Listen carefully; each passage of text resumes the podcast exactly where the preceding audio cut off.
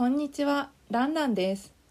この前、外国人の友達と料理をしました。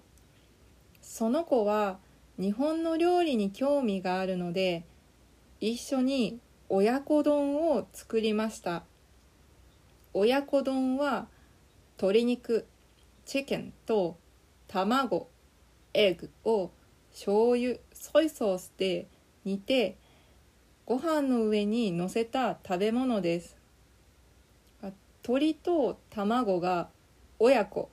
Parents and child だから親子丼って言います。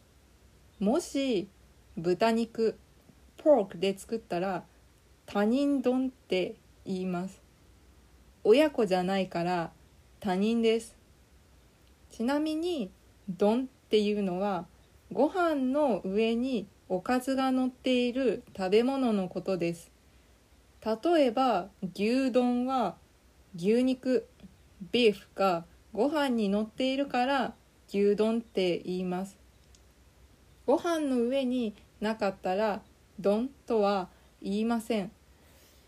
友達はアイルランドから来たから日本の調味料コンディメントえっと醤油とかを持っていないと思って私は自分の家から持っていきました。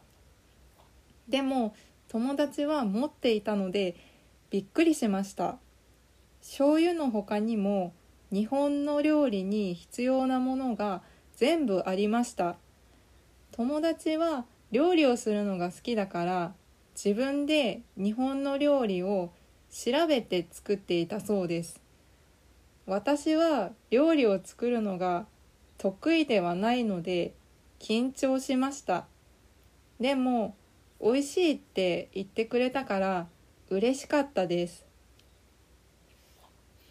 日本の料理なんですけど調味料をたくさん持っていなくても作れます。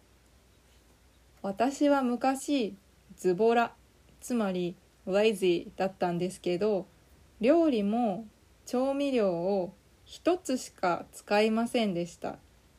それはめんつゆです。めんつゆはうどんとかそばのスープです。醤油と魚の出汁が入っています。出汁は魚を乾燥ドライさせて粉パウダーにしたものです。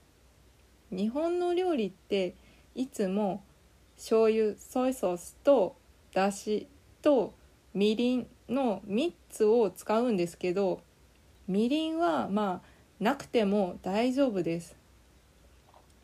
みりんって味がないのでなんで入れるのか実は私もわからないんです。入れた方がちょっとちょっと甘くなる気がするけどまあでもなくても大丈夫です。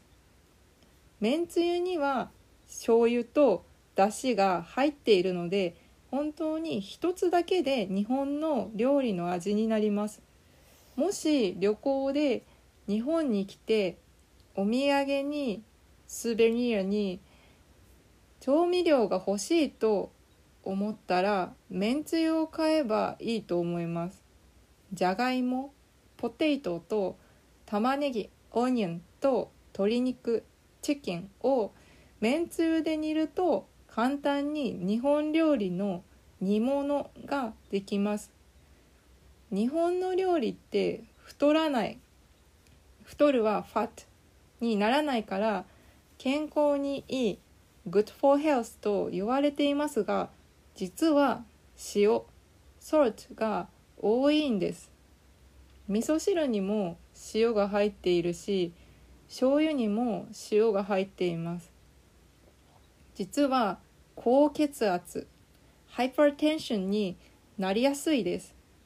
特にお年寄りエルダーパーソンは高血圧の人が多いので問題になっています。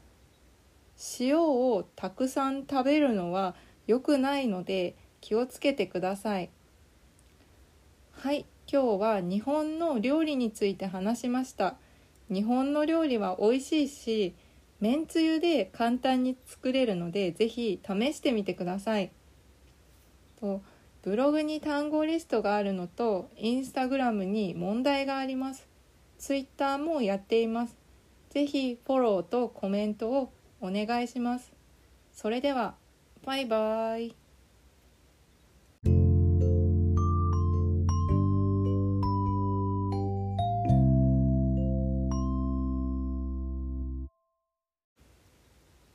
リスト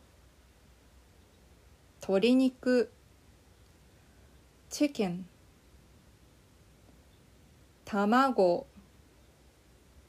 エッグ豚肉ポーク牛肉ビーフ調味料。コンディメントズボラ. Lazy. 乾燥する. Dry. 粉. Powder. じゃがいも. Potato. 玉ねぎ. Onion 塩 salt お年寄り elder person 高血圧 hypertension